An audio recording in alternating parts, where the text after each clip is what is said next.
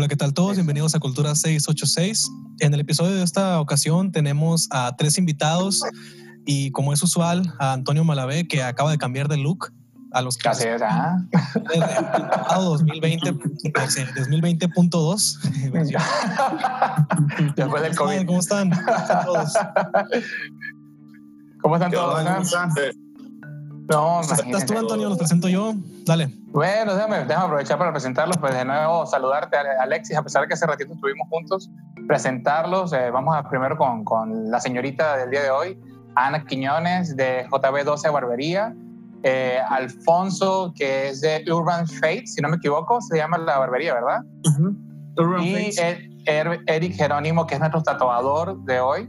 Eh, él está, se llama eh, Estudio 34. 36. Estudio 36. 36, La verdad, como, como siempre decimos en cada programa, y pareciera que es libreto, eh, queremos decirle que para nosotros es un placer, este, y también para Malbicho Cervecería Artesanal y Panther, que son los patrocinadores de nuestro programa.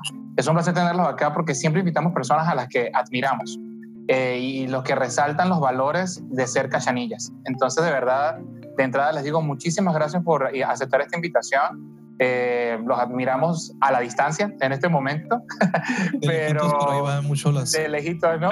Pero, pero bueno, yo creo que va a ser un cotorreo muy, muy bueno porque ustedes en su, esta profesión son los nuevos rockstar de, del mundo entero, ¿no? de los tatuadores. Antonio está emocionadísimo de hace como dos semanas diciéndome, cabrón, va a ser un programazo porque va, son unos rockstars. No, sí, es que, No, digo que yo, no digo que yo no, ¿verdad? Pero, pero sí. Ahorita vamos a hablar de tu cabello, no te preocupes. Ahorita vamos a hablar de tu cabello, Alexis. pero aquí el detalle es que yo le decía, oye, yo me acuerdo que aquí en Mexicali la tendencia durante mucho tiempo fueron estos cafés, como, ¿cómo se llamaban? Unos cafés que había por toda la ciudad, que todo el mundo se convirtió en emprendedor. Eh, eran. Ah, la negrita. No, se llamaba... no, no, la negrita es para los nice. Este, no, no, no. Este, ah, no. ¿Cafés? ¿Cafés? Eh, hasta en el Tianguis había un café de esos. Ah, los Café los, Club. Café, Café Club, Café Club. Café Club. Café Y Club, me acuerdo que ajá. Mexicali se llenó de Café Club por todos lados. Todo el mundo Casi- empezó a ser emprendedor. Casi le quita el imperio al Oxxo, güey. Esa madre. Sí. Entonces, y de, y de repente, ahora volteas y al lado de un gimnasio hay una barbería y un tatuador. Simón. Y te pones a ver, o sea, ¿en qué momento nacieron tantos barberos? ¿En qué momento nacieron tantos tatuadores?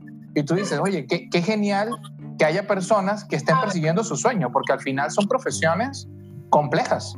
Este, Y les decía a, a- a Alfonso y a Eric, ahorita que estábamos antes de empezar el programa, Fuera que yo soy muy ñoño. No. Este, y, y me puse a investigar sobre la barbería y el tatuaje.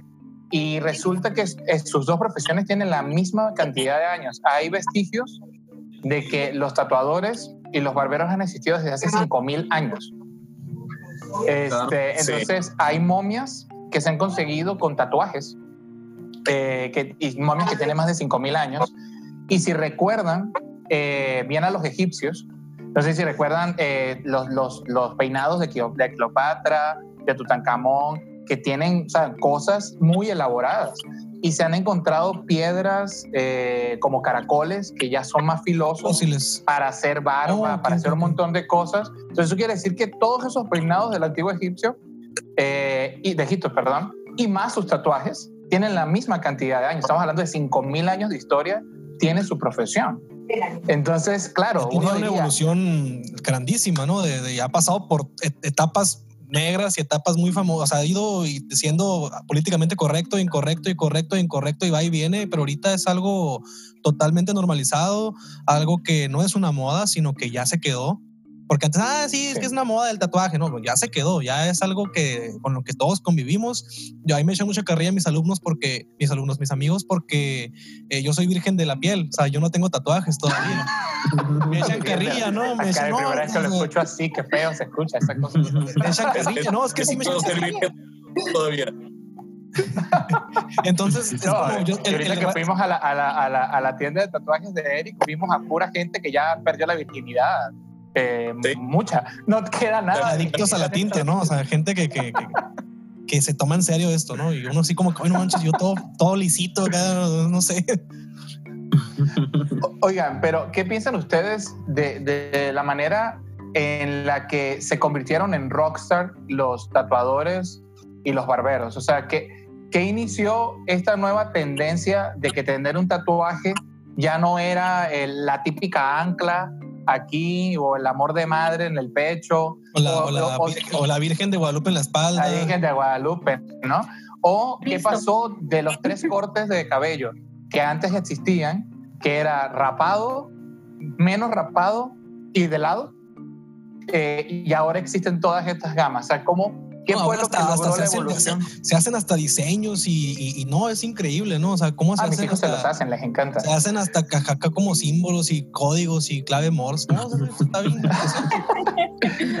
A ver, oye, eh, Eri, ¿tú, ¿tú qué crees que hizo que por lo menos el tatuador se convirtiera en el nuevo rockstar junto al barbero? O sea, ¿qué, qué, qué hizo que cambiara todo esto? Creo que, que en gran parte, tanto en el tatuaje como en la barbería, lo que fue como el detonante para que empezaran a tenerse como otra perspe- perspectiva de, de estas dos profesiones fueron los medios, definitivamente. Los medios, este, de alguna manera, pues ayudaron a que la gente conociera más acerca de- del tatuaje o de la barbería, que vieran que hay como más posibilidades, no simplemente las que estaban acostumbradas a ver al mirar a alguien cruzar la calle, porque antes se tenía como esa imagen de que las personas que estaban tatuadas eran personas que tenían algún vínculo con alguna cuestión de pandillas o que habían estado en cárceles o cuestiones así. Y ya se empezó a mirar más como ese detalle de que también era una cuestión artística, que era una cuestión artística, entonces Como artistas, menos que como, como más, más una chamba de artistas, ¿no? O algo así, se- ¿no? como otra percepción del tatuador o del barbero, porque de igual manera pasa con los barberos de que hay quienes este, son muy técnicos en su trabajo, son muy limpios, pero también hay quienes incluyen como las cuestiones artísticas, hay personas que hacen retratos, o sea, retratos en base a los cortes o los que hacen las figuras y todo eso. Creo que ahí ya se está metiendo como esa cuestión. Entonces, creo que en parte ha sido eso y los medios ayudaron como pues, a proyectar, como en muchas profesiones, igual en la música, ha proliferado en gra- gracias a los medios de comunicación. Entonces creo que en gran parte es a lo que se deberíamos de agradecerle, ¿no? Que Claro. se tenga otra visión de... A ver, Ana, ¿y, tú, y en el caso de la barbería, ¿tú qué crees que hizo que se convirtieran en los nuevos rockstar de, de las, las tendencias? Porque antes los cortes de cabello uno veía que eran los de las novelas, ¿no? Tú veías aquel corte y era el cabello Era largo, El ¿no? permanente O o, el algo así. ¿no? O. Las 50 Y ahora- capas de, de los 80 acá del cabello. Y, y ayer me comentabas tú, ¿no? Que, que tú el primer corte de cabello que te pareció que, te, que tú dijiste, esto se volvió a volver tendencia, fue ver a David Beckham, ¿no? Que, que fue como ese primer corte de cabello que la gente dijo, quiero ese. Sí, como comentaba Eric, este, en parte sí, los medios, eh, pero para mí los que lo pusieron en moda fueron los futbolistas, sobre todo, este, fueron los ac- actores, igual para mí el tatuaje. En mi caso, llegan a la barbería desde el primer corte que yo hice, es que házmelo como el Beckham, házmelo como el Chicharito, házmelo como, no sé, X, yo no sigo el fútbol, pero házmelo como tal basquetbolista o beisbolista, o, o hazme la roca porque el Vin Diesel, o hazme... Eso es lo que Ah, eso está bien fácil, la ¿no? gente Eso pide. ahí, ya, ¿no? Ya sin, sin, sin nada, ¿no? O sea, Es un poquito de chiste, o la sea, cabeza no, y ya. No, sí, tiene su chiste. O sea, no creo, no creo que solamente sea pasar la máquina y ya. Sí, Sí, debe tener su chiste rapar. O sea, digo. No. ¿No tiene chiste? ¿No tiene chiste? Oye, ah, no, no tiene chiste para mí, para él tal vez, para Alfonso, porque pues es un corte sencillo para nosotros, pero requiere su técnica que a lo mejor tal vez una persona común, de hecho, una persona común y corriente que no se dedica a esto, he visto videos ahora en esto de la cuarentena, que no, que me voy a pasar la máquina toda pareja. eso le iba a preguntar justamente a y un parche por aquí, un parche por acá y un desastre. Oye, Entonces yo creo que sí, tiene su técnica. Ahorita que nacieron, Alfonso, los nuevos, los nuevos barberos, ¿no? Yo, gracias a Dios, no, a nadie se le ha ocurrido ser el nuevo tatuador por, por, por cosas de YouTube, tutoriales, ¿no? Porque sería comiquísimo la cantidad de memes que podríamos conseguir a gente intentando tatuarse en su casa. Imagínate la cantidad de errores y gente quemándose la piel. No, sí, con un cerillo, champú, no, olvídate. Con un cerillo y te das, ¿no? Y el color rojo ahí lo... lo, ah. con sangre, ¿no? De hecho, de una vez intenté hacerme un tatuaje yo solo, tú, Tony. No. Sí, fue un desastre. ¿Cómo? ¿Cómo? ¿Cómo? Compré una máquina de eBay, de las baratitas y dije, ah, voy a empezar a tatuar como hobby, ¿verdad? Como si fuese máquina de coser, te metiste ahí la la compraste tu kit mi alegría, tú compraste tu kit mi alegría para tatuajes acá de, de... y, y, ya ves que te ponen unos cueros ahí como de para que para que improvises. Y a mí se me según yo sé dibujar mucho, ah, entonces dije, voy a un jamón. Y dije, me voy a hacer mi primer tatuaje yo solo, ah, para perderle el miedo, no, hombre. ¿Y qué te hiciste? Me hizo una navaja de peluquero en, en, una pierna, pero no, estaba bien nervioso, la verdad, sí. Sí te tiembla la mano. ¿Y cómo quedó? La navaja estaba prendida, al final parecía que estaba prendida, como quedó acá vibrando. no, pues quedó bien, La piel así, ¿no? Quedó bien carcelero el tatuaje, va. Quedó bien carcelero, este...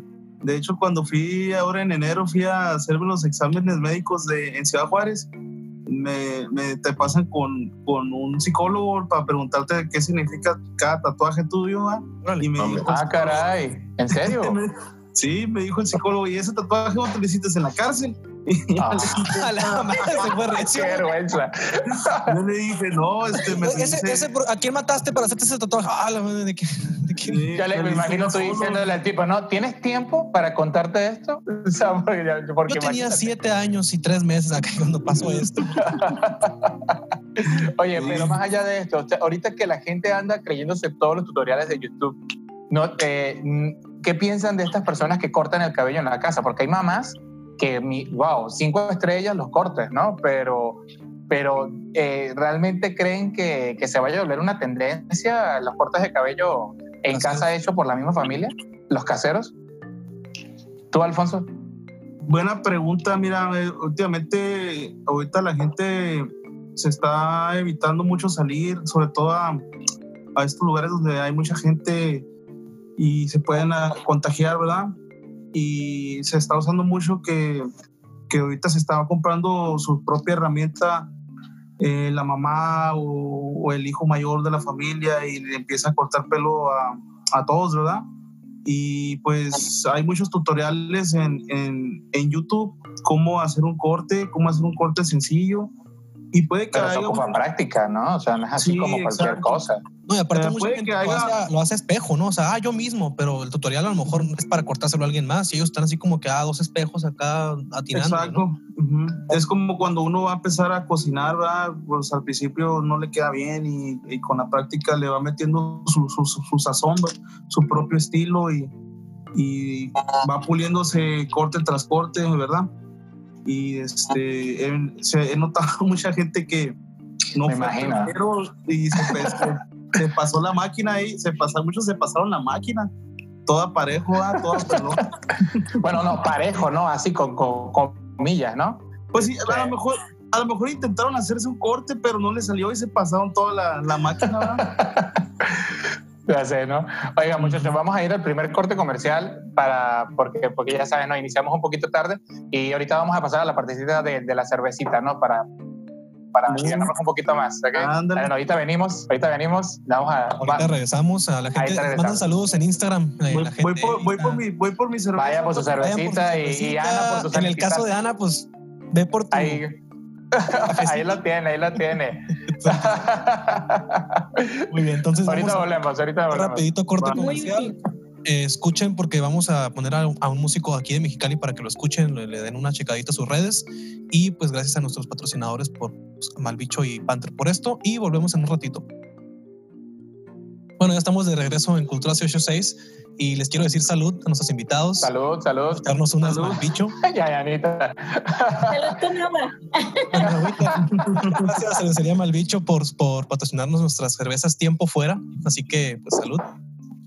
Salud, salud. No, aparte, mira, no es por nada, Eric y, Alfonso, ¿no? ¿Cuántas veces los habían entrevistado y les habían invitado una cerveza en el proceso, ¿no? Tal vez una o nunca, no sé. No sé cómo. y bueno, Ana, tú tienes un sanitizante de nuestro patrocinante Panther que, que ayer vi cómo lo usaste, ¿no? Estabas fascinada ahí echándole a todo, ¿no? Este, Bueno, para continuar con, con esto, ¿no? Sí, sí, definitivamente. Eh, con las tendencias en la ciudad, yo creo que sin duda nos encontramos de repente con que este era, fue, eh, como le decía, ¿no? el club, el nuevo Herbalife. Ya saben que los Herbalife de repente el punto verde se convirtió en algo por, también por toda la ciudad. Ah, este, pero la tendencia en la ciudad, licuados en todas las esquinas, ¿no? este, la tendencia, ¿quién creen que fue ese primer tatuador que ustedes dijeron, ah, el de la ciudad? ¿Y quién fue ese primer barbero que fue como referencia en, en aquí, aquí en, para, para Mexicali? Si no eh, probablemente sean ustedes, ¿eh? Para ustedes, no, no quiere, no quiere decir que sea. ¿Quién será? A lo mejor son ustedes si no saben quién es acá. Sí, capaz son ustedes, no, perdón, ¿no? Pero se ven muy jóvenes para ser ellos, ¿no?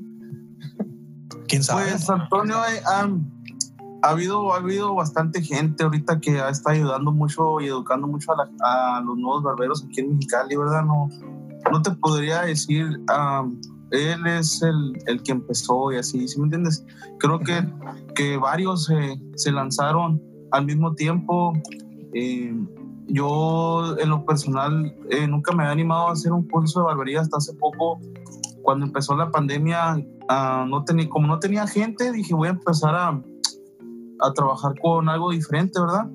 Pero siempre, siempre, nunca me ha dado el tiempo de, de, haber, de empezar un, un, curso para la gente nueva que quería aprender barbería y hasta esta, esta, esta pandemia se me prendió el foco. Dije, así, así no estoy abierto al público, exponiéndome al contagio, ¿verdad? Pero ahí, fue, ahí, ahí, fue donde me contagié, cuando empecé este, a abrir este, mi, no puede ser. Sí, no estaba cortando pelo, abrí mis cursos. a distancia te contagiaste, qué cosa tan irónica. y haz de cuenta que eh, lo, cerré por un tiempo, aproximadamente tardé un mes en, regresar a cortar el cabello a mi barbería y ahorita me topé con, pues no estamos trabajando todos, ¿verdad? El, el, el 100% del personal y pues todo lo que va entrando, hay días que yo estaba solo trabajando, pues no, no me daba, no me daba este abasto para atender la barbería yo solo. Es que yo creo que es algo difícil, ¿no? Para, para, para, para estas profesiones en las que el contacto físico es necesario, ¿no? Este, pero yo creo que justamente primero que todo, yo, yo le diría a la gente que lo primero es tenerle confianza a las personas con las que vas, ¿no? Yo creo que una de las profesiones más, con más eh, cuidado de la sanidad son la barbería y la, y, la parte del tatuaje. Porque yo nunca en mi vida he, ido a una barbería o a una tienda de tatuajes donde no tengan eh, guantes. De hecho, yo, la primera vez que fui a una barbería mexicana, y lo tengo, tengo que ser muy sincero, este, habían dos personas, de todo el grupo de barberos que había, habían dos con tapabocas y se me hizo ridículo en su momento. Pero bueno, ahora lo veo y digo, wow. Eh, eh, lo que estábamos comentando, ¿no, Antonio? Hace ratito. Sí, de, hecho, yo, yo nunca había usado un tapabocas hasta ahora en la pandemia y, y creo que es una. El tapabocas se debe de quedar con los barberos porque te protege de no. A veces con el abanico o algo brotan los pelos, los respiras y, a muchas veces estamos haciendo una y pues yo creo que el tapabocas debe ya quedarse para debe de, para siempre no para el barbero también es una protección para el cliente porque muchas veces tú te andas empezando a enfermar y ni siquiera te has dado cuenta. Y si alguien con las defensas bajas a lo mejor esa persona sí le, va mal. Pero sí es una es una defensa doble no cumple ahí las dos funciones. Para pero es una realidad. Dime dime Ana perdón. En mi caso este yo sí usaba cubrebocas de antes, no para los cortes, pero sí para los faciales y para las barbas, siempre. Eh, bueno, Antonio me conoce. Sí, de, este, hecho, así la conocí a ella y se me hizo rarísimo que alguien me cortara el cabello con un tapabocas hace dos años. Este, y, me quedé y la miré como que cara de, bueno, debe ser que se cree enfermera o algo así, no sé, ¿no? Este, Le di este, sí, Entonces, y me quedé así como que, bueno, qué raro está esto, ¿no? Y ahora lo veo y digo, bueno, esta mujer es una visionaria, ¿no? Porque no. Pero de verdad yo sí, de verdad yo mm, no hallo tales palabras extrañas o sabias para decirle a la gente que realmente el barbero de tu confianza sí puedes ir, en el sentido de que si tú sabes que el local es limpio, que la persona es limpia, este, si tú tienes programado un tatuaje que, no sé, realmente la, la agenda de varios tatuadores es muy interesante. Este, si ya tú tienes programado económicamente y más de todo psicológicamente, porque sentarse en una silla de tatuador es, es, entender que vas a tener una marca para toda la vida. Si ya tú tienes programado eso, es como casi prepararte para tu boda, ¿no? O sea, es algo que es para, para toda la vida. Claro. Entonces, eh, yo les diría, si esa persona le genera una confianza, si le genera, y, y hay una, una confianza de, de, la parte pulcra del lugar, yo creo que sí estamos en buenas manos. Y ahí sí, no sé cómo ustedes se sientan de toda esta parte de la pandemia, ¿no? Eh, sí. con, con sus negocios. Eric, no sé tú si quieres comentar algo. Sí, es este, recomendable siempre, bueno, ahorita quizás no por la situación que se está viviendo, ¿no? Pero es recomendable siempre que cuando vas a tatuarte con alguien, además de que cheques bien su trabajo, que mires su portafolio en línea, en las redes, lo que tenga, que te acerques al estudio, que conozcas un poquito el estudio y eso pues crea como esa confianza que dices, ah, mira, este lugar sí se ve muy limpio, sí cumplen con los protocolos, porque a lo mejor vas con un tatuador y te da una cotización de, no sé, tres mil pesos. Y vas con otro güey que te está dando una cotización de mil pesos, pero estás poniendo en riesgo ahí este, tu salud. Pues sí, como que es importante, ¿no? Evaluarlo, contemplarlo. Y, pero sí, sí es importante que se acerquen, conozcan las que te asegures que cambian las agujas y que se cambien los guantes. Creo que todos aquí, todos tenemos tatuajes menos Alexis, creo. Van a empezar. yo, yo, yo, no pasa nada, Alexis. Soy muy ñoño, tengo un no tatuaje. Pasa nada. No importa nada, no pasa nada, Alexis. Bien del lado oscuro, tenemos galletitas. No pasa nada. si, Eric, si Eric se rifa, yo, yo con él sí jalo, nomás encuentro un diseño. Pero, Eric, si tú, si, si, si, si tú quieres, Simón. Entonces, ¿han visto un capítulo de Friends donde Phoebe y Mónica, eh, Phoebe y Ray hacen un tatuaje? Sí, perdón. A una les da miedo y se, se, se sienta en la silla del tatuaje y, y, y, dice, me tatué el mundo. se ve desde el universo, ¿no? El astral acá. Bien, sí, claro, ¿no? Un puntito, ¿no? Un nuevo lunar. Oye, pero quiero meterles sobre sus profesiones. La nueva vanidad de ser rudo es algo que yo en lo personal he notado en el tatuaje y en la barbería. Yo les tengo que decir algo muy personal y no sé si Alexis también quiera comentar su, su experiencia en la barbería, porque ahorita yo le estaba poniendo carrilla y Alfonso me ayudó un poquito. yo, no, yo me cortaba el cabello cada seis meses. Antes, hace, hace dos años, o sea, y tenía un afro hermosísimo. Ese güey parecía. Que extraño, era- lo extraño un chingo mi afro, pero ya no voy a erizo, volver. llegaba Antonio, ¿no? Era un erizo que volaba bien arriba así de. Era hermoso y me vale madre. La cosa, la, la cosa es que, pues, distintas cosas me llevaron ahí. Bueno, voy a ir a la barbería. Y el miedo que tenía no era normal. No era normal. O sea, yo, yo estaba traumado. Y llamé a, más allá, de, no importa que sea publicidad, eh, a Mexicali Barber Shop, si no me equivoco, se llama así. Y, a- y le hablo, Barber Shop, ajá, y, y le hablo al dueño que se llama Edgar. Digo, oye, pues quiero cortarme el cabello, pero tengo que advertirte. O sea, mi cabello es eh, especial. ¿no? Este, soy negro, este, tengo cabello de negro, este, y tengo miedo de que alguien ajá, me, que me lo corte mal, ¿no? Y él me dijo, ¿sabes qué? Este, solo hay una sola persona en toda la barbería que le entra tu cabello, pero es mujer, le entras. Y yo así como que me valió madre, yo, pues, yo lo que quiero es cortarme el cabello, o sea, si es un perro, si es un gato, si es un marciano, si es un hombre o una mujer, para mí era simplemente irme a cortar el cabello, ¿no? Y luego entró en este mundo de la barbería y yo dije, no puede ser.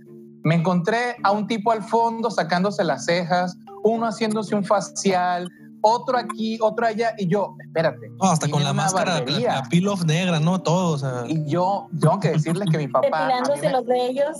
mi papá me, me pasaba la uno, o sea, mi papá eh, No, a una el papá, el barbería. papá de Antonio era un señor de, de los 1910. O sea, era un 24, señor de- 1924 nació mi papá. de- o matar o morir. O Ese un hombre de, de, de- blanco, de- de negro. antes, ¿no? Sí, Ajá. claro. Entonces, aquí el detalle es que yo recuerdo ir a la barbería con mi papá y eran tres señores vestidos como que si fuesen abogados, la verdad. Eh, perdón, Alexis. Este, eh, eh, son eh, cinco sillas, cuatro periódicos, un televisor chiquito que nadie veía en la, veía en la parte de arriba y cada quien esperando su turno sin cita. Como película de cor- Infante. Como película de Ajá. Pedro Infante. Habían tres cortes de cabello, como les decía ahorita, ¿no? El rapado, medio rapado y el de lado, ¿no? Y entro a esta barbería y me consigo con gente que se saca las cejas, gente que se pinta la barba. Y yo, yo soy como que, espérense, o sea, eh, pero los ves como salen de ahí, dices, pues se ven, se ven muy rudos. ¿Cómo es posible que te veas tan rudo siendo tan vanidoso? Y pasa lo mismo en el tatuaje.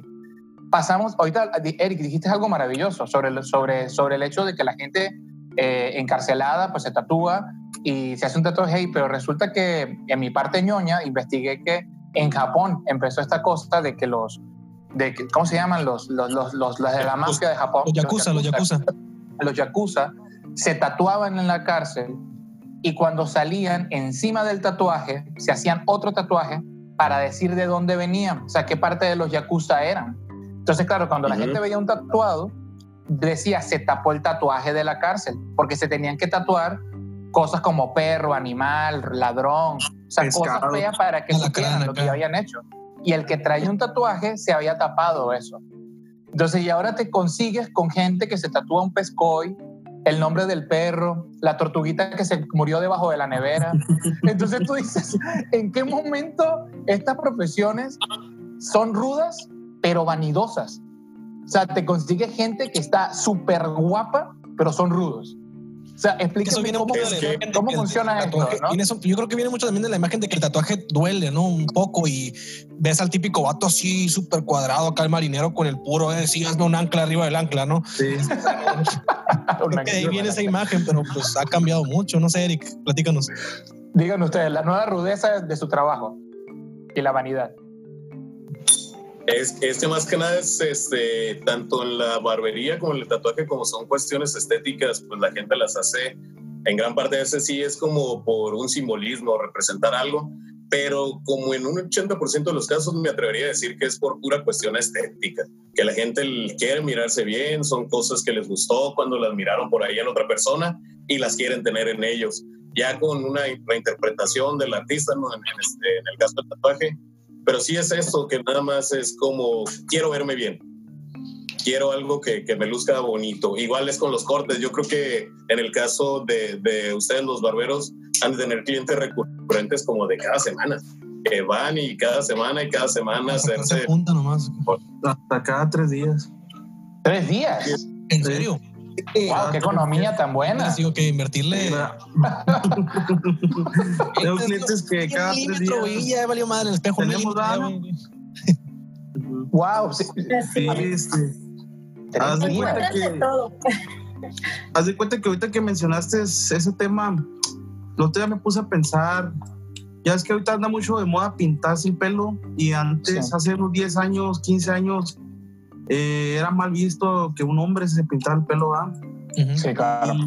Y, eh, hace poco, pues tengo yo como aproximadamente unos seis meses, eh, como a principios de año, que yo empecé a hacer decoloraciones y, y tintes que me han resultado muy buenas. Eh, cuando yo empecé a cortar el pelo, yo empecé en una estética, en una estética donde había la mitad eran hombres y mitad mujeres y a mí me querían enseñar a pintar el pelo y yo decía, no, yo soy barbero, yo no le quiero cortar el pelo a los hombres, ¿verdad? Yo no, le- no, no, yo no le entro a esa. pero ah, como ha estado revolucionándose la moda, eh, sobre todo ahorita en, en la música, en los, en los artistas urbanos como reggaetón, hip hop, no sé si te has dado cuenta que, por ejemplo... El Bad Bunny, ¿no? Ajá. El Bad Bunny que se hace una, que se hace una concha, ¿no? Aquí en la cabeza, dicho- una concha mexicana. Ya, ya. Ya sé que te cae, te cae mal, te cae mal, te cae mal, ya sabemos que te cae mal. J Balvin Eh, pues se, se- se trajo la moda del tinte. Porque si te, tú te das cuenta, el puertorriqueño tiene el pelo muy, muy oscuro y los venecianos se le ven chingones. Acá venezolano, nuestro amigo. Aquí sí lo, certifico. Pero clávate, clávate con, con J Balvin. J Balvin no es un tipo que tiene el pelo muy tupido. O sea, al desvanecido no, se le, no le luce, va. Entonces, ¿qué dijeron los asesores de imagen de J Balvin? Vamos a pintar el pelo a este cabrón, va, para que, para que tenga algo llamativo. Y, con los colores de ropa específicos y un tatuaje en el lugar correcto, se vuelve una tendencia. Todo el mundo ahorita se quiere ver como J Balvin, todos los artistas se quieren ver como J Balvin. Desde, empecé a hacer el tinte y no sé si, si, si Ana pinte pelo, pero es un, es un proceso bien tardado, ¿verdad, Ana? Demasiado. ese, tema es un poco controversial para mí, porque yo cuando comencé a estudiar fue hace como 16 años y estudié estetocosmetología, porque en ese entonces yo me fui de las pocas barberías que en aquel entonces había en Mexicali, me las recorrí de una por una pidiendo que alguien me enseñara barbería. O sea, a los señores, porque todos eran señores mayores los que yo vi en ese entonces. Los del centro acá, de que tienen 100 años cortando el cabello, ¿no? En el centro, en la baja, por acá, por la... Por la entre Independencia, Lázaro Cárdenas. Me fui a todas las barberías que había, que eran muy pocas. Este, y se reían de mí se reían de mí y me decían, no, no, no, no, no, aquí no tiene que ser una mujer, nada. No había cursos, no había escuelas. No entonces, básicamente, tú básicamente, entonces tal vez para pintar, para ti pintar el cabello es como básicamente decir no, porque no quiero que me asocien con pintar el cabello, básicamente. No, precisamente lo que pasa es que, mira, yo estudié, me dediqué al, se me dio lo del estilismo, inclusive tuve mi estética, este, me iba muy bien, pero no es lo mío. Yo soy de las personas de que si algo no me apasiona, me pesa hacerlo.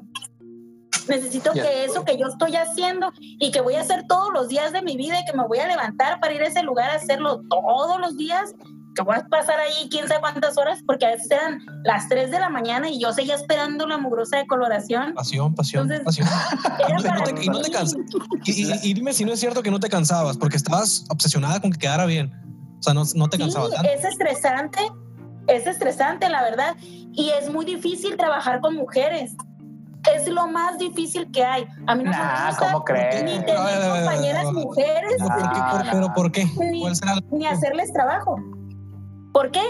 Porque las mujeres somos quisquillosas, queremos todo pagar cinco pesos por un trabajo que te cuesta tres mil y le dices, no te lo puedo hacer porque se te va a quemar. La cara de Eric es un poema. No, no importa. La cara de Eric es, es esto, le voy a tomar, ese, le voy a, voy a, agarrar el fotograma de este video, de esa parte y lo voy a poner con la publicidad del podcast. Es que es verdad. Somos malapaga, exigentes, quejumbrosas. Este, sí, sí, y le dices, no, no, no, no, no. Y sí, yo lo quiero, yo no me importa que se queme el cabello. Y entonces el hombre es más noble, ¿no? Es más mandilón, en ese sentido, ¿no? O sea, sale feliz de la barbería, sin quejarte ni nada. Mira, el hombre, si no le gusta el corte, una de dos te dice, corrígeme aquí, acá, esto, ok, se va. Si no le gustó, no vuelve. Punto se acabó. Es más práctico. Pero a una mujer te viene, te viene y se queja o sea, se queja literal, te hace un pancho y vuelve y vuelve y vuelve a que le hagas Pasa lo mismo Creo que has tenido malas experiencias, Ana, porque lo que veo muy apasionada sobre el tema. Sí, sí, estamos en terapia. estamos en terapia. Me dediqué 11 años de mi vida a eso. Dilo, hermana, dilo. Dale, sácalo, sácalo. en, tu cabeza hay un nombre. Yo sé que hay una tipa ahí en tu cabeza y la aquí en la lengua, sácala, di el nombre de la tipa muchas, muchas, muchas, Igual pasa con, con las muchachas cuando se tatúan, son más quisquillosas que, que los varones. Eh, creo que es cuestión de, de, por cliente, la verdad, porque eh, yo tengo como el 50% de mis clientes son hombres y 50 mujeres, está como muy balanceada. Y no, fíjate que casi no tengo problemas. ¿Sabes con, con qué es con lo que tengo un poco más de problemas? Cuando traen acompañantes y se dejan influenciar por la opinión del acompañante. Porque muchas les muestras tú la idea, el proyecto, les gusta, siempre es el acompañante el que dice, está más bonito el que miramos en Google, está más bonito el que miramos en Instagram. No manches. Le Qué loco Veníamos hablando de eso, Alexis y yo, cuando fuimos por la cerveza que les dimos, porque él estaba haciendo, estaba, él hace varios diseños y es difícil complacer a un cliente, sobre todo cuando tienes eh, distintas personas que le dan distintas opiniones, ¿no? Y, pasa, y pasa veníamos hablando de que cuando tú llegas con un diseño, el cliente dice, ¿sabes qué? Claro, yo quería esto, estoy feliz con lo que me estás ofreciendo, ¿no? Y viene la segunda opinión y de repente te, te cambia el proceso. Esa cizaña como, como chingaquedito, así como, oye, sí está padre, pero... Ah, ya valió. sí. Oye, yo creo que para pasar al siguiente tema, que es el quinto tema que quería comentar con ustedes, es, lo dijo Ana, lo dijo Eric y lo dijo Alfonso, y, se me hace muy loco porque fue lo que a mí me nació de temas y Alexis me decía, claro, esto lo tenemos que hablar, la paciencia en su profesión. Porque Ana habló de la pasión, Eric habló sobre dificultades, Alfonso habló sobre los distintos barberos que tiene en la tienda. Y yo todo eso lo traduzco en paciencia. En paciencia que hay que tener en su profesión. Porque, porque realmente, ahora les pregunto a ustedes, quiero pensar que como todos empezamos en un nivel cero. Este, ¿Cómo fue ese proceso de convertirse en el tatuador y el barbero que son en este momento? O sea, ¿cómo fue ser el nuevo del local? O sea, cuéntenos cómo fue, o sea, cuál fue el primer tatuaje, cuál fue el primer corte que hicieron y cuánto tiempo tardaron en ese local en hacer ese primer tatuaje y ese primer corte. Porque quiero pensar que alguien no se quería tatuar con, contigo, Eric, o, alguien no se quería cortar el, cabello con Alfonso, con Ana. ¿Cuál fue la espinita de decir, ah, este corte y no me sale, me tiene que salir? O, ah, ¿sabes qué? Tatuar a color o este diseño, algo así, no sé. ¿Cómo, ¿Cómo fue ese proceso de ese primer tatuaje, ese primer corte? ¿Y cuánto tiempo pasó desde que empezaron a trabajar en ese local y el primer corte y el primer tatuaje? ¿Alguien quiere empezar? Yo creo que, ah, perdón, yo creo que nosotros los tatuadores, este, como el parteaguas o lo que marca como ya nuestra experiencia, como sentir que pasas a otro nivel, es llegar a un punto en el que los clientes están consumiendo lo que tú diseñas. Cosas que son este, de tu creación, que ya están buscándote por una marca, por así decir. Porque al principio sucede mucho que trabajas mucho sobre las ideas que los clientes ya traen. Sucede mucho, por más que los trates de orientar, que los trates de educar a crear algo nuevo, como que no existe esa confianza todavía de voy a dejar que este vato me diseñe algo, que mi mente algo. Entonces sí es un proceso largo. Eh, cuando yo empecé a tatuar, que fue hace aproximadamente como seis, seis años y medio, eh, era un poquito más difícil de lo que lo es ahora porque antes los, los clientes llegaban y era como que quiero esto y no sabían de estilos, no conocían. Fue como el tener que educarlos, eh, le tocó a una generación poquito atrás de mí y a mi generación el educarlos que existen estilos y que para cada estilo existe un tatuador que se especializa. Y este, entonces, actualmente creo que para los nuevos tatuadores es más fácil como que ellos poder enfocarse en un estilo y que lo compren, porque la gente identifica los estilos. Pero para nosotros sí fue donde la paciencia se vio ahí al límite, fue en eso. En, en, tu primer, desde que empezaste en tu, en tu primer lugar donde empezaste a trabajar, ¿cuánto, tiempo, ¿cuánto tiempo pasó desde que, se, desde que empezaste a trabajar ahí e hiciste el primer tatuaje? A, que, a llegar a ese punto. O sea, que tú dices, ah, estoy trabajando en tal local, ya estás nuevecito. Este, el primer tatuaje, este, ¿cuánto tiempo pasó? Digo, para esta eh, gente, digo, para los que nos escuchan y tal vez te ven exitoso eh, y dicen, no, pues ese empezó a trabajar y desde el primer día hizo 20 tatuajes, ¿no? Este, y capaz y piensan que la dice, dice, ah, es que se gana mucho en un tatuaje porque me lo cotizaron, como tú dijiste ahorita, lo cotizaron en 3 mil pesos. Se mete sí. 3 mil pesos, ¿no? Dice, sí, pero detrás de eso está el local, está, está la luz, están los costos, la tinta, la aguja. O sea, no, obviamente tú, tú, lo estás viendo de esa manera y aparte es un trabajo que es permanente. Entonces la persona tiene que prepararse para poder hacerlo, ¿no? Sobre eso te digo, ¿cuánto tiempo pasó desde ese primer local en el que trabajaste y hiciste tu primer tatuaje? De hecho, este, realmente a mí me tocó al principio regalar mis tatuajes para poder practicar. al, al, iniciar al tatuar era de que tatuaba a mi mejor amigo. Me tatuó a mí, el primer tatuaje que realicé fue a mí y luego fue a la persona que me estaba enseñando. O sea, Está igual que Alfonso. a mi primo, a mi novia, era regalar, regalar el tatuaje. Después ya hubo como una pequeña remuneración de que un amigo llevó a otro amigo a hacerse algo y era casi, casi lo que me quieras dar. 100 pesos, 200 pesos. Para todo eso, yo estuve practicando en un estudio con un amigo, entonces siempre seguimos las, las normas de, de, higiene, pues no, no fue como aventarse, no como la experiencia de Alfonso que fue, me compré las maquinitas de eBay y vamos, fue como un, un, poquito ahí más orientado porque pues ya se quería llegar a eso, pues eh, eh, no era como un inquietud, sino que realmente sí quería este, dedicarme ya al tatuaje. Pero sí, me pasó así, regalar los primeros tatuajes, yo creo que los primeros tres, cuatro meses, ya después ya empezaron a venir tatuajes ahí con, con una pequeña remuneración. Eh, o sea, que tuvo mucha paciencia de, de, tu parte, ¿no?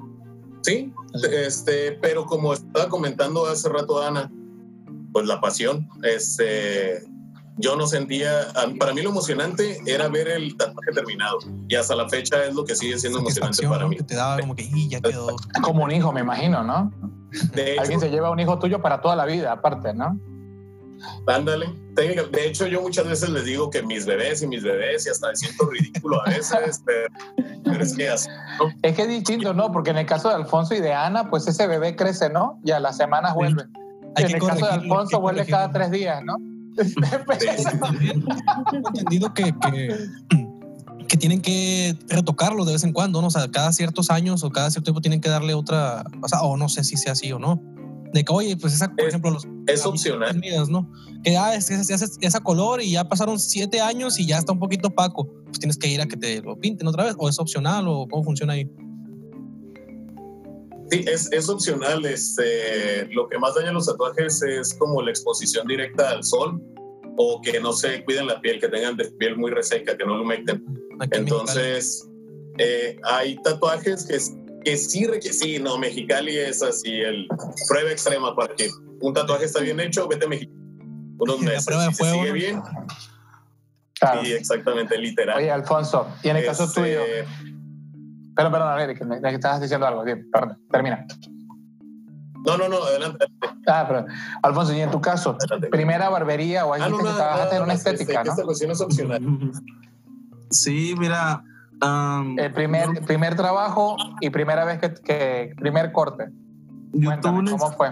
Yo, tuve una experiencia eh, un poco diferente. Por ejemplo, cuando yo empecé a cortar pelo, lo, lo empecé a cortar, me lo empecé a cortar a mí mismo, ¿verdad?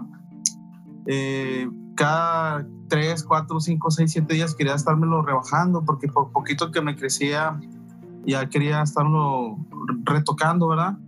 Y me compré una máquina porque decía, voy a la, voy a la, a la estética, en aquellos años no había barberías, yo soy aquí en Mexicali y no había barberías, yo a la estética.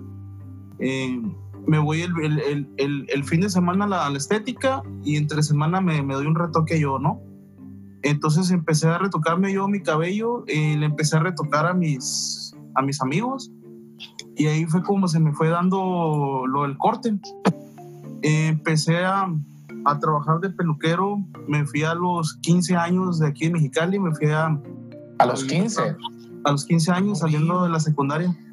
Me fui a vivir a Estados Unidos y este, empecé, empecé a ver todo lo que está pasando, todo lo que empezó a pasar aquí hace que unos cinco años en Mexicali, que empezaron a abrir barberías, escuelas, todo eso. Eso en Estados Unidos pasó hace 15 años, 20 años aproximadamente, ¿verdad?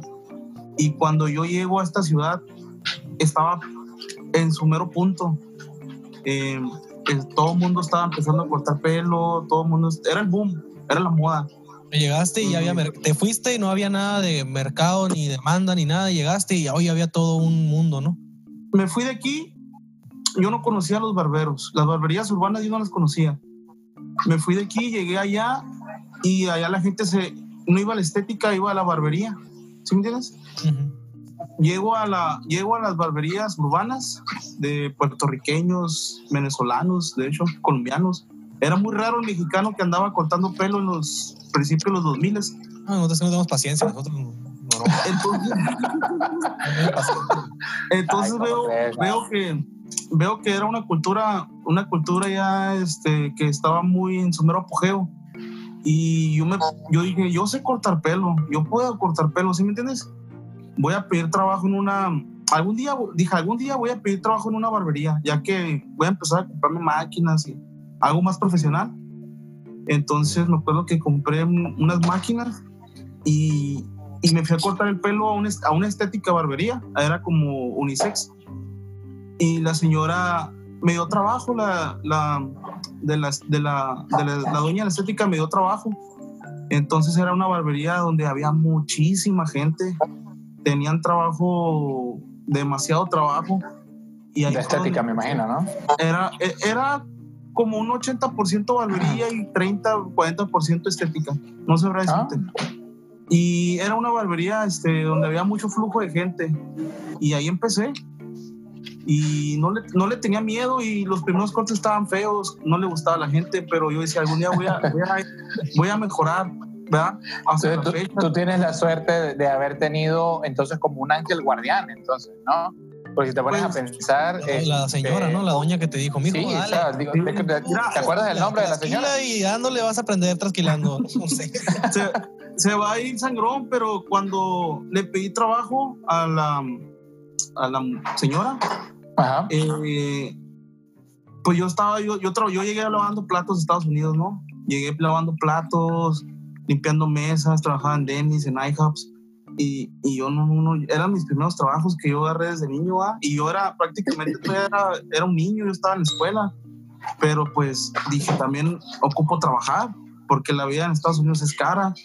¿Sí me entiendes? Eh, entonces, Ah, yo no me llamaban esos trabajos, la verdad, yo decía, yo, como dijo Scarface, yo no vine a Estados te Unidos a Te llamaba, ¿no?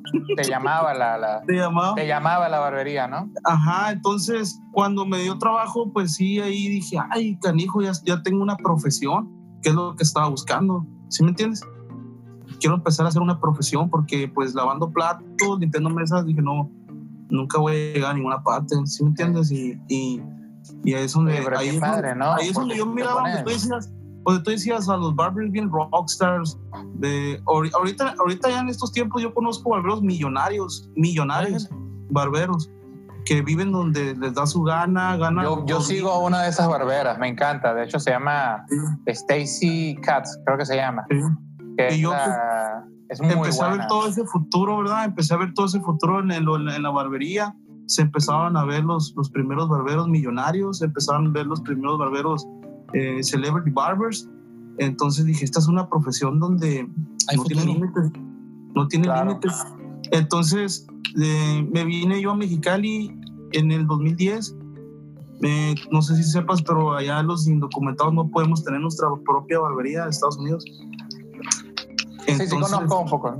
Entonces, este, vine a Mexicali, de hecho, 2010 mm, era, y dije, ¿sabes qué? Aquí no hay ni una barbería. ¿Qué me entiendes? Este, si yo pongo una barbería aquí, a lo mejor me va a ir bien, dije, porque pues había, o sea, había muchas, muchas barberías de, de, de Don Chuy y así, ¿sí me entiendes? Pero, pero barberos, barberos haciendo nuevos cortes, había pues casi nadie, ¿verdad? Y, y, ahí fue donde yo dije, ¿sabes qué? Aquí me va a ir bien. Aquí me va a ir bien, dije, me va a ir mejor que Estados Unidos y gracias a Dios. Sí, gracias a Dios te ha ido muy bien, Alfonso. Todos los que te seguimos en Instagram estamos muy orgullosos de tu evolución, de verdad. Sí, claro. Muchas gracias, sí. Ana, Ana, cuéntanos. En tu caso, ¿cómo fue? Tú ayer me contaste algo súper inspirador. Perdón, Alexis, perdónala. No, lo mismo. Que Ana nos diga un poquito antes del siguiente corte. Nos quedan unos dos, tres minutos para el corte. Y, continuamos. No, no creas que te vamos a cortar, Ana. Haznos llorar ya. Sí, mira, para mí lo de la barbería fue, yo llegué sin querer ah, porque estaban publicando que ocupaban bar, que ocupaban estilistas que quisieran ser barberas. Yo ya había tomado mi curso de barbería, pero pues era difícil eh, que alguien te quisiera sin experiencia y siendo mujer. Entonces llegué a esa barbería, eh, Mexicalis Barbershop, eh, con Edgar y él iba a inaugurar apenas. Él no había inaugurado, me hizo una prueba, me pidió que le llevara modelos, este, y le gustó mi trabajo, me dijo, me gusta, te quieres quedar, así, así. Este, me quedé ahí, empecé a ir el día que me dijo, este día vamos a inaugurar, vente, me fui, y oh sorpresa, Este, yo tardé tres meses en la barbería antes de poder hacer mi primer corte. Porque cliente que entraba, cliente que decía, yo no me corto el pelo con mujeres. Ah, No, no y no. No creo posible. Estábamos- creo. Wow, tres meses. Estábamos en el centro, o sea, donde están las barberías viejas. Justo a la vuelta estaba una donde estaba un señor de noventa y tantos años que después ya clientes me dijeron, es que yo siempre me lo cortaba con él desde niño, mi papá me llevaba. Y a mi papá lo llevaba el, mi, Como el gorrito, ¿no? Aquí en Mexicali, ¿no? Ajá. Entonces, para mí sí fue muy difícil este, aclientarme. Eh, gracias a Dios, eh, duré tres años en esta barbería y era del... Antonio, pues sabe. Toda la agenda llena, no domingo, lunes, el día que fuera era mucho trabajo. Bastante. Sí, yo ya no podía atender clientes que entraban, tenía que, todos estaban citados.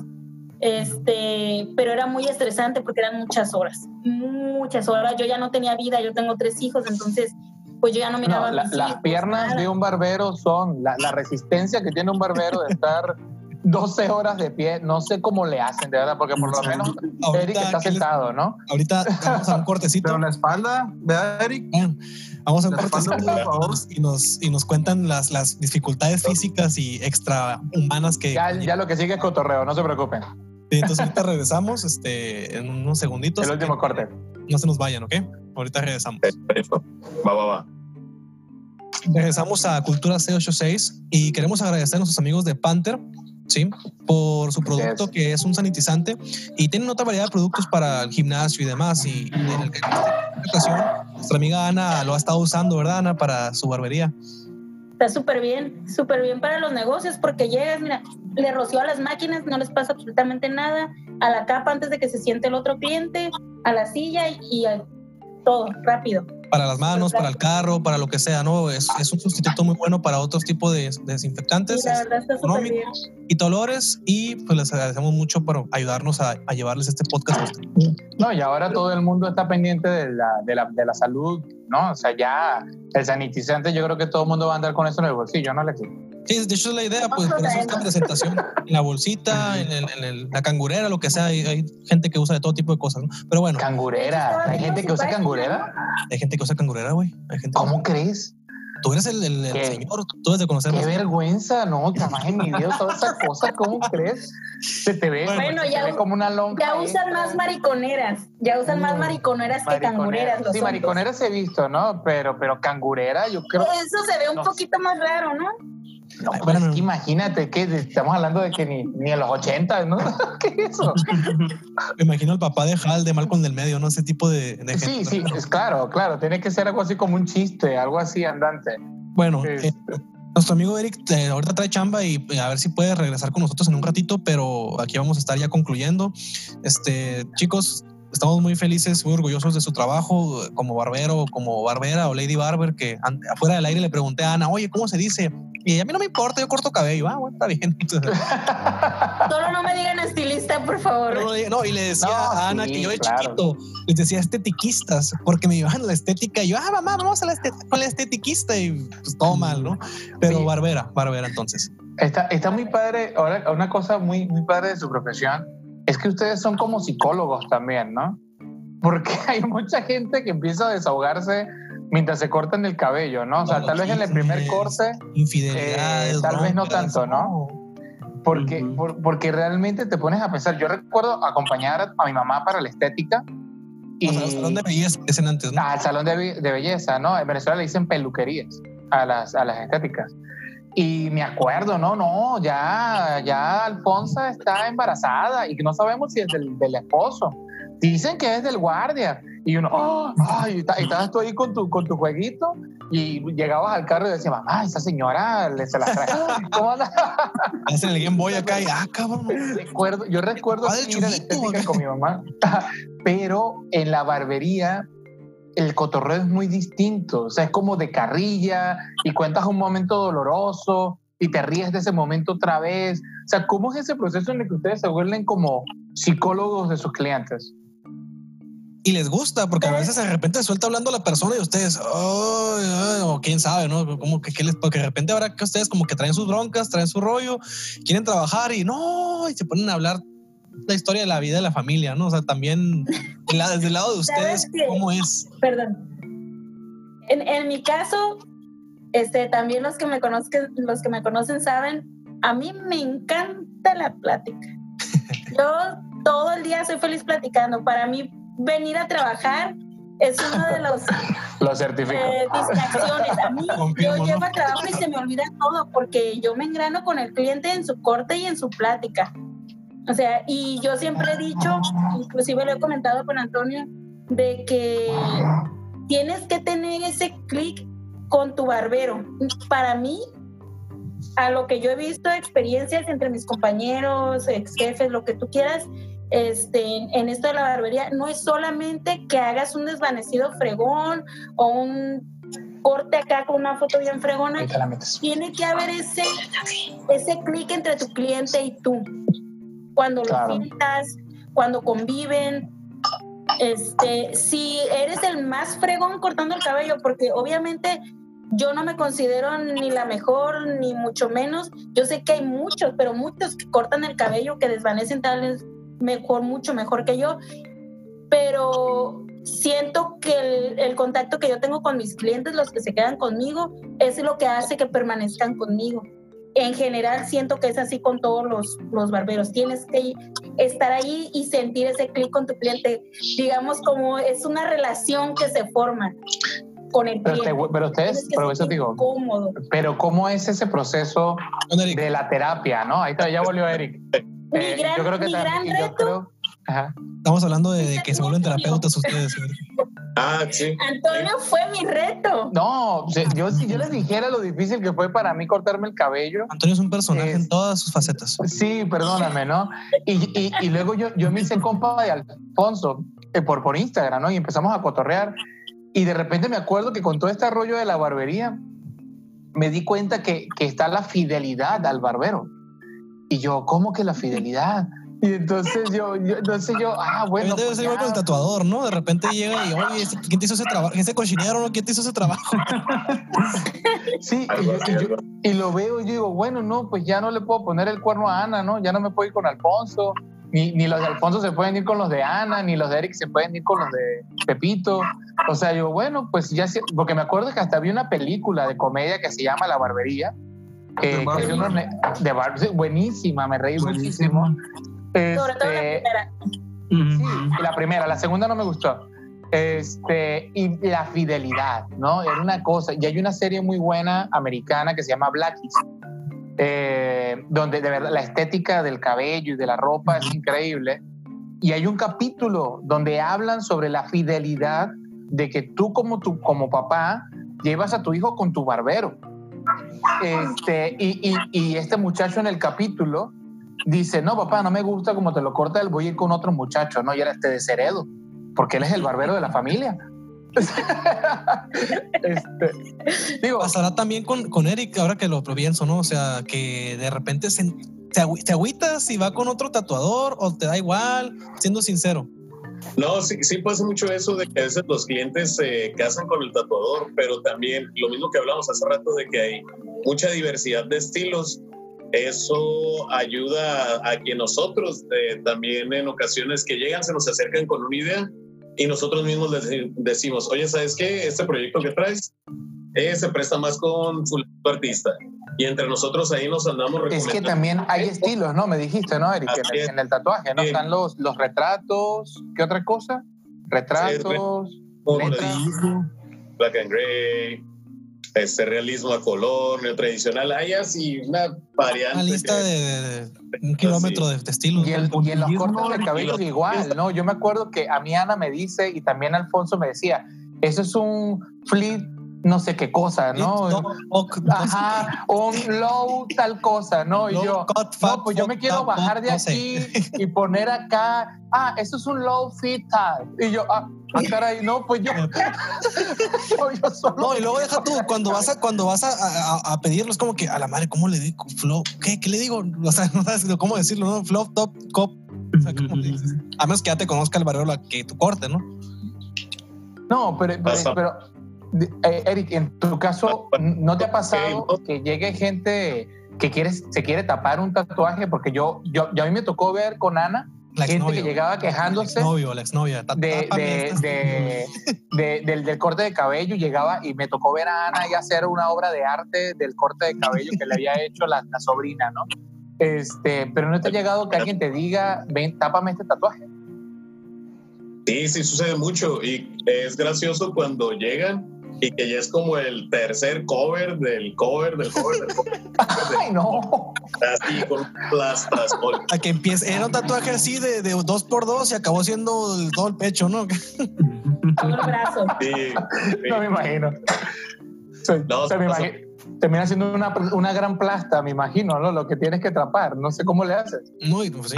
Porque en el cabello ellos dos se pueden ahí tijerear, ¿no? Me imagino a Alfonso pasándole fuego, pintando aquí, quitando allá, pero, pero en el tatuaje eso es definitivo, ¿no? ¿Cómo, cómo, cómo tapas un tatuaje? Es que como decía Alexis, a lo mejor llegan con una cosita así, se taparon con una así, luego con otra así, terminan con todo el brazo apenas para tapar todo el proyecto, ¿no? Te Pero amo, sí, José. sí, que conozco gente así, Y es un poquito... Conozco gente que ha pasado de eso. No, no, es, es que, es que de verdad, Bien, en el caso, yo tengo un tatuaje que a mí me gusta mucho, yo, el único tatuaje que tengo, Una mariposa en la Y- espalda baja. No, no, así no, y dice, ven aquí, ¿no? Este, no, no, no. Eh, tengo, tengo, tengo un tatuaje de un león con alas en la, en la, en la pierna, en la, bueno, no sé cómo se llama esa parte del cuerpo, ni siquiera, no me acuerdo ya. La Este, pantorrilla. pantorrilla, gracias.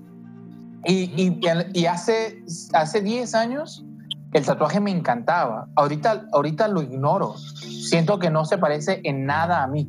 O sea, se parece al mí de hace muchos años. Pero yo no creo ser una persona que se tatúe todo el cuerpo para ver, ¿sabes? Hace, hace, hace 15 años este tatua- tatuaje me representaba y ahora me lo voy a hacer en otra pierna.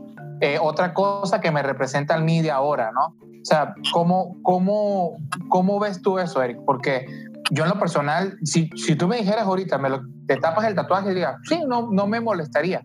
Pero tú ves que deberías más, debería tatuarme otra cosa y, y permanecer con el mío por cuestión de decir, mira, acuérdate de ti hace tantos años. Sí, si no te molesta estéticamente cómo se ve, ahí déjalo. Así que se quede. Pero sí, a final de cuentas, muchas personas utilizan los tatuajes como eso, ¿no? Como un recordatorio de alguna situación por la que pasaron. Muchas veces, este, como decíamos hace rato, son nada más por cuestiones estéticas. Yo digo que te lo dejes, así está chido. Va. Solamente le voy a, le voy a poner color para que se vea más interesante. Una, una que con- Ah, el un retoque, un retoque. El detalle es que ser negrito es muy complejo para los tatuajes, porque no se te ve tan, tan, tan chingones, ¿no? O sea, la gente blanca, así como Alfonso, ¿no? Te haces cualquier cosa y brilla así, y uno negrito, pues uno tiene que ver cómo le hace, ¿no? Ponle el color fósforo. se note. Ah, mira, ahí va, ahí va. Oye, y en el caso de ustedes, ¿cómo hacen cuando les llega una persona que, que llegó con el corte de It, el payaso, y, y dijo, no, pues así salí de la barbería? Este, ¿Cómo Ha arregla? pasado, ¿no? De que, oye, ayúdame, no, no sé qué hacer acá, sálvame, haz magia, ¿no? Y llegan, y aparte Sí. seguramente llegan hablando pestes de la otra barbería, ¿no? Este, Sí, es y, capaz son, y capaz y son compas tuyos. Que Sí, no hayas por, lo, por regular. A, a nosotros lo que nos pasa mucho es que la gente no sabe lo que quiere, ¿va? La gente no sabe lo que quiere y muchas veces llega con fotos, como dice Ana, de Cristiano Ronaldo, del Chicharito y pues cada cabeza es un mundo, ¿verdad? Cada cabeza es un mundo y, y a veces uno trata de hacer el mismo corte, pero no se le va a ver igual. Y la No, gente- pues sí, no. Me imagino una persona con una cabecita así que se quiere hacer un corte. ¿Por qué no me veo igual que Ronaldo? No, pues no, papito, no hace los mismos ejercicios que Ronaldo. No, no, no. Y no, ahí es donde la gente- Ronaldo. La gente no entiende que tiene la misma simetría del, del, del cráneo, el, el mismo, la misma población de pelo o el color también, ¿verdad? Los Y dientes nos pasa muy seguido. hoyos. Oye, hasta dónde crece el cabello que también influye. A mí me han dicho El eso. No, no te lo puedo hacer porque aquí te crece para enfrente y acá para arriba. Ah, pues, también no lo entiendo, ¿va? pero me dicen que, que, No, imagínate, que remolino que había aquí, gente- que huracán acá. ¿no? Que Alexis me pida tu corte con tu foto, Tony, y me diga, no me quedó como, como Antonio, ¿verdad? Ya me lo imagino, ¿no? Tratando aquí. Ay, en tus sueños, cabrón, tampoco tan. Yo quiero que me quede así paradito, como afro, pues no, no se puede, ¿va? Y la gente ahí es donde se, se agüita y no, no, no entiende. No, y capaz que a Alexis le va, puede pasar lo mismo que me pasó a mí. Yo jamás me ¿Tatuarme un imaginé león? No. que, que no, no, no, mi león está muy chingón, espérate. La cosa, la, la cosa, la cosa es que yo jamás me imaginé que en la parte de la barbería hubiera tanta vanidad. Yo pensaba que era algo más normal. Este, o sea, como que ya, y Es resulta que no, espérate, pero yo no sabía que existía, igual que en el tatuaje, tampoco no te salvas, Eric, que habían cremitas que te pasabas para que se viera más el color, y que si la vitamina E, y en, la, y en el caso de los, de los barberos, que si el peinecito para la barba. No, pues, y está el rastrillo tal, y la esponja tal. No, y dices, el "Sí, spraycito pero yo tal me cortaba el cabello. y acondicionador de bigote, no, se, se está- Claro, y la gente de Gillette te, te vende que con la espuma y con el rastrillo ya la armaste, ¿no? y resulta que ni al caso. O sea, ese es uno de los seis procesos que tienes que hacer para verte como el güey del comercial. O sea, este, es, es, es muy complejo porque te venden algo muy simple Es un y es ritual. muy complejo. Es un ritual. Y mucha Igual gente no tiene la paciencia. Mucha que no Antonio vio una esponja para el cabello, para hacer esos dreads que trae aquí, híjole, ¿qué es esto? ¿Qué es esto? ¿Por No, qué? yo ¿O no qué? puedo. ¿Cómo se come? Estaba sor- súper sorprendido Antonio, pero espérame, ¿cómo? No, yo, yo no, ¿Cómo la yo no uso? enten- yo no ¿Qué es entendía nada de eso, yo no entendía nada de eso, yo me, me rehusaba, ¿no?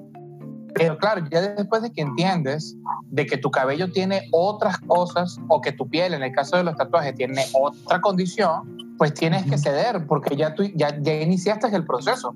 Ahora no puedes deteriorar lo que acabas de decir, ya y hacer e invertir, ¿no? Sí, pues puede que Entonces- llegue a Eric una persona diabética, ¿no? Y la piel es otro rollo distinto, ¿no? O sea, quién sabe qué tantas variaciones puede haber. Oye, eh, antes de terminar, quisiera preguntarles algo. ¿Qué tan complejos son las personas que van con sus papás a cortarse el cabello o a hacerse un tatuaje? No les ha pas- no sé si Eric te haya pasado. Pasará con el que el papá, mijo, sí, vamos a hacerte. No creo, bueno, hay de todo, ¿no? Tal vez. No sé, vamos a esperar a ver qué dice. ¿Ah? Sí pasa, generalmente los papás, los papás, uh, la liviana, le dicen, ¿sabes qué? Yo te voy a llevar a tatúes, pero te voy a llevar a un lugar bien, para que no termines con un tatuaje feo. Entonces, casi siempre en esas ocasiones los papás son los que están más dispuestos, más que los hijos. Casi, casi los están.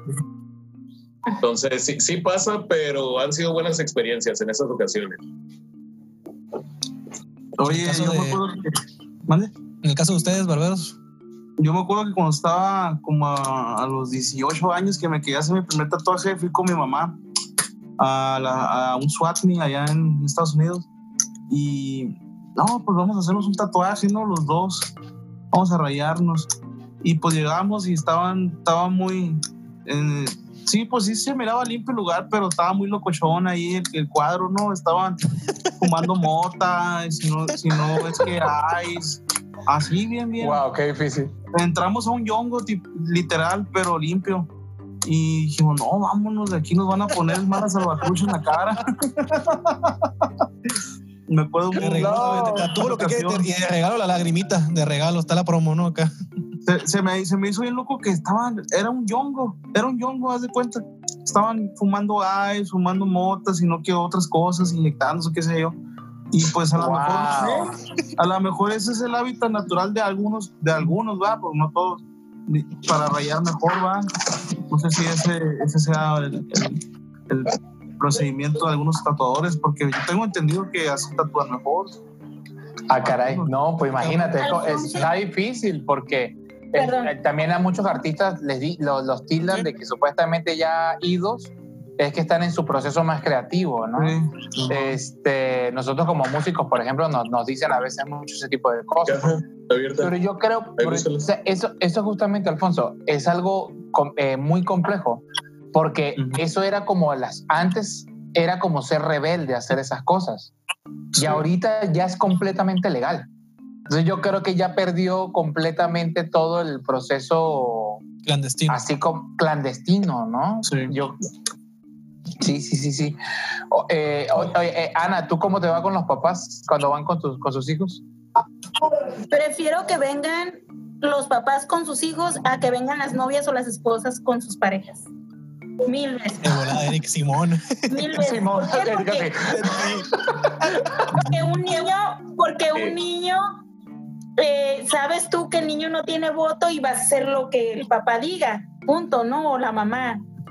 Pero cuando el hombre quiere algo y la pareja no quiere, o por ejemplo, hay hombres que dirían la mayoría de los hombres son mandilones, me ha pasado mucho. Ah, yo soy a la, ay, con mucha honra soy mandilón, yo no tengo Tiene un problema. lado, tiene que decir eso, pero bueno. No, no, no, no, pero no, espérate, es que hay niveles, hay niveles, hay niveles, Antonio, tú lo sabes. O sea, Sí, que la persona niveles, esté claro. sentada literal y que yo les diga, a ver, comenzamos cuando no son clientes míos, que es la primera vez que yo trabajo con ellos, siempre les pregunto, ¿no? Eh, vamos a comenzar con el rasurado, cero, tu desvanecido, con la uno, ¿cómo lo quieres? Mi amor, ¿cómo lo quiero? Mi amor, ¿cómo lo quiero? ¿Cómo lo Ah, quiero, sí, amor? sí. Y luego, ¿te gusta con caída? ¿Te gusta recto de atrás? ¿Cómo me gusta? Dios santo, es lo más desesperante del mundo para mí que una persona no tenga opinión y yo todavía tengo que estar esperando a que la Ana. Déjala persona... hablar, Antonio, déjala hablar, no ocupas quedar bien. No, no, no, no, hay gente que ya tiene mil años de casada y sigue siendo igual. Pero sí una ocasión me pasó que venía un muchachito como de unos, yo creo que si no tenía 18 ya andaba cumpliéndolos o más. Este, y venía, su, su papá lo traía, el papá de él era mi cliente. El señor venía cada semana de acá de Caléxico y se cortaba el cabello y todo, ¿no? Y era la primera vez que me traía a su hijo. El chamaquito, tal cual un emo, el cabello largo de aquí y no sé qué. Y tú sabes que los muchachitos que vienen del otro lado son un poquito más respondones que los que son Que criados. los de acá, los de acá llevan cintarazos y los de allá llaman al 911. Yo sé, yo sé. no. Ándale, entonces, este, haz de cuenta que ya le corté el cabello al señor y pásale. Y yo, o sea, el señor me había llegado 15 minutos tarde, eso significaba que ya mi agenda se iba a retrasar toda, hasta las 10, 11 de la noche, ¿no? Entonces, yo así como que, y el muchachito así sentado, no quiero. Y el señor, te estoy diciendo que le pases, no quiero. Se fue el señor, se le puso enfrente. Te estoy diciendo que le pases y para el chamaco. Y la barbería llena. Wow. Ahí con Claro, Edgar, ¿te pero- acuerdas? O sea, es una barbería donde había muchísimas sillas. Era un domingo, la barbería llena. O sea, Dios santo. Y yo así, aparte de que pasó media hora en todo lo que terminaron su show, el chamaquito se salió, el señor fue por él. Espérame, espérame, me decía el señor y yo. Dios mío, pero es que bueno, por él y me lo eso da para todo un programa, Ana. Hablar de todas las cosas que hacen los gringos cuando vienen a Latinoamérica, ¿no? Esa primera oportunidad de tienes que, que tienes de darle con la chancla a tu hijo sin que llame al 911 es, es, es un poema. Yo, yo tengo muchos ellos, amigos Llegan y que, ahora sí, que- que viven en. Florida eh, y tienen esa historia de que están en el avión y le dicen, en Venezuela te voy a dar. Y tú dices, uy, así ya no tienes a dónde, en dónde llamar. Entonces sí, pues son, son historias que ya, obviamente, el señor cruzó, ya se sintió con la oportunidad de decirle, cabrón, te odio. Pero imagínate eso, o sea, cómo te pone a ti como el barbero y luego ya sentado el niño, muchacho, lo que sea, chamaco. Acá, ¿no? este, ya sentado en mi silla y atrás de él y Claro. ya con la máquina porque el señor me dijo, pásale con la C, de la 0 a la 2 y le cortas bien cortito aquí con tijera que apenas se pueda peinar y yo apenas iba a meter, no. Y se me hacía el chamaco para todos lados en cuanto yo saqué la dije, ¿Qué hago? Pues estás hablando de un chamaco grandísimo, aparte Me imagino que crecen eso ahora los chamacos como a ¿no? Eh, con el tatuaje, ¿no? Deben estar convencidos de, hacer- de hacerse el tatuaje. Ah, a Eric se le han y de rajado repente varios. se quitan, ¿no? Bien seguro. así que se como, no, rajado. No, ¿sabes qué? Me dolió. Siempre no. sí te pasa, Eric. No, no me ha pasado que se rajen, pero que vienen bien decididos en cuestión de que no, se quieren hacer un tatuajote. Y a mitad del tatuaje, ¿sabes qué? Creo que sí, en dos sesiones, carnal. Adelante. Eso, esto pasa. Pero sí. Oigan, miren, de verdad que el cotorreo está genial, pero no queremos pues quitarles tanto tiempo porque sé que están chambeando, sobre todo Eric que está ahí en, en, en Estudio 36 y Ana está también está ahí en JB12 ahí los únicos que estamos aquí más, cómodos somos Alfonso, Alex. No, Alfonso, mi respeto, está en su cama no, Sí, no me Una envidia. Yo sí, yo sí la supe hacer, Sí, definitivamente. Tengo que preparar más. Y luego con tu este, cheve de más bicho, pues más. Más, ya sé. Ahorita ya me fiesté, ahorita me voy a ir a, llenar el growler. no, muy contentos de que nos hayan acompañado el día de hoy. Vamos a Muchas gracias por invitarnos. Continuarlo en otro momento. Ahí ya tenemos nuestro chat ahí para platicar. Estaba Ana bien prendida de que sí, claro, cuando abran un lugar vamos a ir a pistear. Ya, bueno, pues está bien. Ah, ya, dijimos, ya dijimos, Pero ahí a probar esas cervezas a ver si es cierto que está tan buena, porque ya se me Aparte, yo creo que Ana, yo creo que vamos a hacer un grupo de, de, conversaciones con Ana porque se desahogó en toda la entrevista, ¿no? Eso fue un grupo, somos un grupo de ayuda para Ana. Como alcohólicos anónimos, pero van a ser como barberos y tatuadores. Me toca a mí, me toca a mí. ya sé, ya sé. No, de verdad, muchísimas gracias por haber aceptado esta invitación. De verdad, gracias, Alfonso, Ana, Eric. Este, les decimos de nuevo, nosotros admiramos a los cachanillas que están ahí de primeros diciendo defiendo mi trabajo, defiendo lo que quiero y lo que me apasiona. Y para tener las profesiones que ustedes tienen, eh, se necesita muchísima pasión. Y de verdad, muchísimas gracias por enseñarle eso, porque sé que muchos han tenido alumnos en sus, en sus estudios de verdad que muchísimas gracias por ser buenos cachanillas y pues bueno, en el nombre de Dios que nos vaya mejor después de toda esta pandemia. Muchas gracias por aceptar la invitación de Cultura 686. Nos vemos. Gracias por la invitación. nos vemos, muchas gracias. Ahí estamos en contacto. Gracias, gracias. Nos vemos pronto. Cuídense. Bye. Bye. Bye. Gusto conocerlos a todos.